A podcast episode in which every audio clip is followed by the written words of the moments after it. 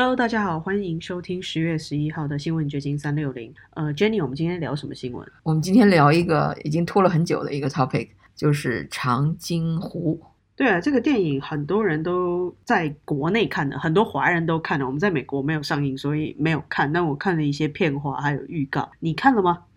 说实在的，我还没看呢，因为第一没有机会看，没有时间看，然后也不太想看，因为我觉得那段所谓的抗美援朝历史对中国人来说是很悲惨的一段历史，有多少解放军啊，无论是解放军还是国民党俘虏过去的那些军人。客死他乡，成了炮灰。我一想到就觉得挺伤心、挺难过的，所以我不想看这种电影。我了解，因为。大部分讨论的人都在说，这个到底是冰雕连还是沙雕连？为什么习近平要把这个丧事当做喜事办？这的确是一个很悲惨的历史。那么多的军人被送到长白山上，在零下负二三十度冻成冰雕，然后他还去宣传这种事情，就有一点良心、有一点慈悲心的人都会觉得太可怜了。那些士兵没有衣服可以穿，没有足够的粮食，活活冻死，然后他还要去歌功颂德，这个事情让我蛮讶。讶异的，而且还有不少人在吹捧这个事情。对我真是不敢想象，这样的片子怎么还有好的票房？在中国，中国人没中国人永远也不汲取教训吗？自己的同胞被当炮灰，你一定要自己去当了炮灰，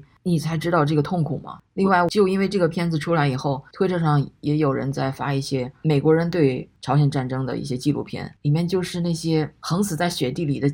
中国军人看上去好惨哦。的确，因为我自己在台湾念书的时候，我的国中老师他就是韩国华侨，他的祖辈应该就是爷爷那一辈，就是从那个抗美援朝战争的时候选择投奔南韩而不回大陆去的。很多人都是在那一段时间历经千辛万苦，然后被自己的国家抛弃，然后被美军俘虏之后，选择回到台湾，而不是选择回到中国去。也有一些人是留在南韩，华人。那说不定留在南韩可能比去台湾还好一点。但是因为韩国那个时候的政策经济都没有现在这么民主发达。据我的老师说啊，他们后来想要接受更好的教育或者找到更好的工作，可能只能选择去台湾或者选择去日本。所以他也就是从韩国读完高中之后就来台湾念大学。那他为什么选择留在韩国而不去台湾呢？哦，那那是要问他的爷爷了。那个时候，他们选择留在韩国，没有撤退到台湾去。或许觉得韩国也更多的发展机会，或者本来就是朝鲜族，因为就会讲韩文嘛，语言是可以沟通的。哦，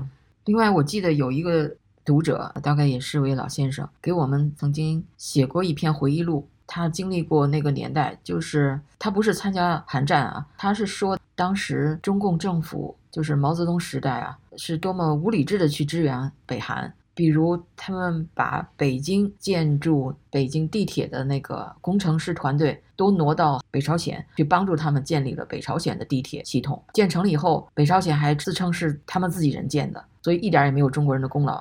为什么中共和老毛要做这种冤大头的事呢？我也不理解。我在想，一方面是面子工程吧，二来可能还真的有其他的利益输送或交换，这个我们不得而知。谁晓得那个时候毛泽东跟北韩有什么样的秘密协定？OK，那我们再谈下一个 topic。因为今天我看到一个很有趣的新闻，就是一个美国海军的工程师夫妇为某外国政府当间谍，结果被卧底的联邦特工给捉到了。这个是司法部十月十日的新闻稿，说是一名能够接触到军事机密的海军核工程师，被指控试图将美国核动力潜艇的设计信息传递给他认为是外国政府代表的人。但是这个新闻稿没有提这个外国政府是哪一国政府，所以我就在联想了，会不会是中国政府？对，而且这这感觉好像就是像电影情节一样，就是关于核潜艇的事情，然后还有各种特工的钓鱼执法。我们虽然不知道是哪一国的特工啦，不过可以证明说，这个各国之间的情报活动或者是是军事上面的你来我往是非常的频繁的，并不是大家想的好像 peace and love，这个世界并没有那么的和平。但是单就官方的。这个新闻稿来看，这个叫乔纳森·托比的人，他好像是主动现身哎。联邦调查局说，他的计划始于二零二零年的四月，当时乔纳森·托比向那个外国政府。发送了一包海军文件，并且写道他有兴趣向该国出售作战手册、业绩报告和其他敏感信息，就是美国的这些敏感信息给那个国的政府。他还在信中说：“我为这封翻译成贵国语言的信件的不妥之处而道歉。”估计他是用翻译软件翻的。是。请将此信转发给你们的军事情报机构。我相信这些信息将对贵国具有重大价值，这不是一个骗局。我通常看到这个，我就会怀疑它的真实性的，就好像子弟无银三百两，告诉我这不是一个骗局，但可能就是一个骗局。结果他联系到的是 FBI 的卧底，这个一名 FBI 特工冒充这个外国政府的代表，跟托比取得了联系，还同意给他支付数千美元的加密货币。其实不只是数千美元啊！他们在六月份第一次交换信息的时候，就支付了他约一万美元的加密货币，然后这样就建立了信任嘛。后来这个几周以后，这个特工又看到托比夫妇在西弗吉尼亚州的一个约定的地点再进行了一笔交易，然后联邦调查局支付了两万美元。在那次行动中，他的太太还为他先生望风。然后结果他们把那个资料啊，一个蓝色的记忆卡放在一个花生酱三明治的两片面包之间，哇，还还挺自以为可能挺保密的呢。对，看起来好像还还真的是这么一回事，但感觉并不是一个很专业的间谍哦。首先，他并没有所谓的负责机构，而且是随机的随便找人去卖他的消息。看起来或许就真的是一个偶发事件，他缺钱缺的不行。这就是典型的人为财死，鸟为食亡。嗯哼，不过还好，最后是被特工拦截下来，钓鱼执法。要不然，如果真的把这个讯息，我不知道他这个讯息的真伪啦，或者说到底有多机密，只要被其他国家拿走，都不是一件好事。这说明 F。FBI 也不是吃闲饭的呀，因为最近很多事情让人们对美国政府的 CIA 啊、FBI 啊产生了很大的疑问，因为很多案例显示他们几十年来毫无作为，比如像那个一些比较高调的性侵犯、一些性侵大亨，这都是好像一二十年以前就有人在报案了，但是到现在好像也没有破案。我看的那个 Waters World 就是呃 Fox News 的那个主播就做了一集节目，就说这是 FBI 是干什么吃的。就是很多吹哨人都挺身而出了，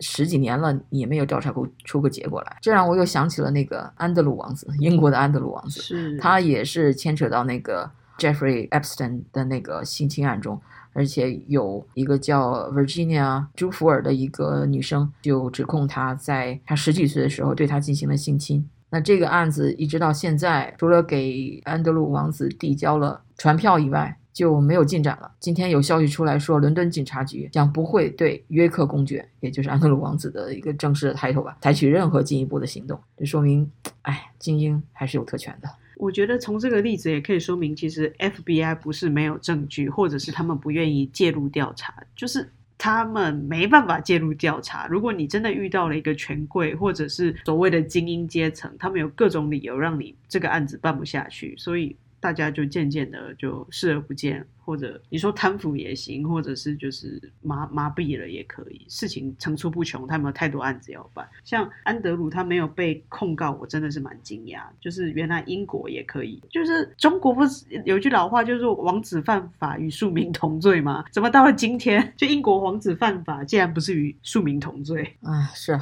可能是英国人不想破坏王室形象吧。因为我记得我以前跟英国人聊天，他们就是王室在他们心目中就是一种象征，就是代表了他们这个文化、他们这个国家，反正挺重要的那么一个象征。大家都是 look up to 那个王室的，就是对他们好像一种非常自豪的那种，这是他们的国宝那样的。所以这又是一个很有趣的事，就是就是它是一颗烂柿子的话，你还是要很自豪它是一颗烂柿子吗？就他做错事了，我还要很自豪吗？我举那个例子，以前台湾的总统陈水扁，大家都说他是是台湾之子，那当他贪腐之后变成台湾败家子，我们还要不断的去掩盖他的错误吗？对，就该该抓还是得抓。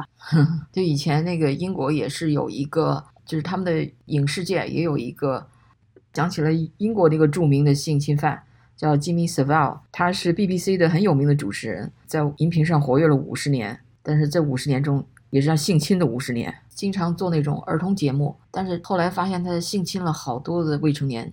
他二零一一年去世，但是二零一二年底他的性侵丑闻才被曝光出来。然后引起英国社会的轩然大波，英国警方随后展开了刑事调查，约谈了数百名的受害者和证人。调查的公布的结果是，认定 t h e v i l 在长达五十年间进行了猖狂的性侵行为，而他又是皇室的座上宾。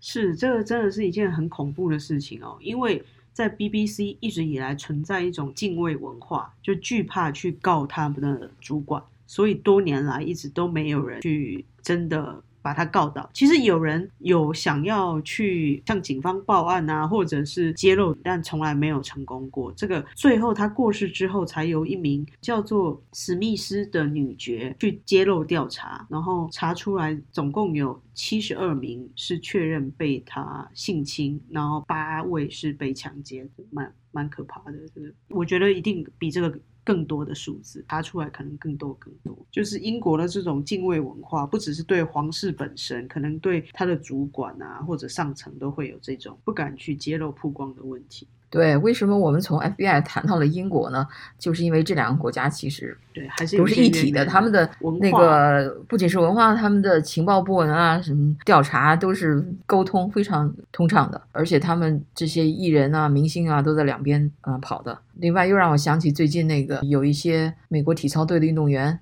站出来在国会作证，就是那个性侵他们的那个体操队的医生，他们也是在多年之前就向 FBI 就报警了，但是一直就调查就拖延到现在，才最终把这个性侵犯给曝光出来。对这种色狼那种所谓的狼医或者是教练，这些人他们一直以来都存在在各种不同的学校里面。那为什么我们一直没有办法去真的把这些人都拔出来，也是一个大家可以去反思的问题。一方面是受害者不敢讲、不愿意讲，还是说真的这个社会一直在纵容这种？是有受害者不愿意讲，但是也有受害者挺身而出。就包括那个温斯坦的第一个 accuser Rose McGowan，他最近我们也谈过，他揭露了那个加州州长纽森的太太曾经代表那个温斯坦的律师来跟他斡旋，就是他也是在一二十年前就把这个事情就向他的老板呐，或者是警局就报了案了，但是一直讲到。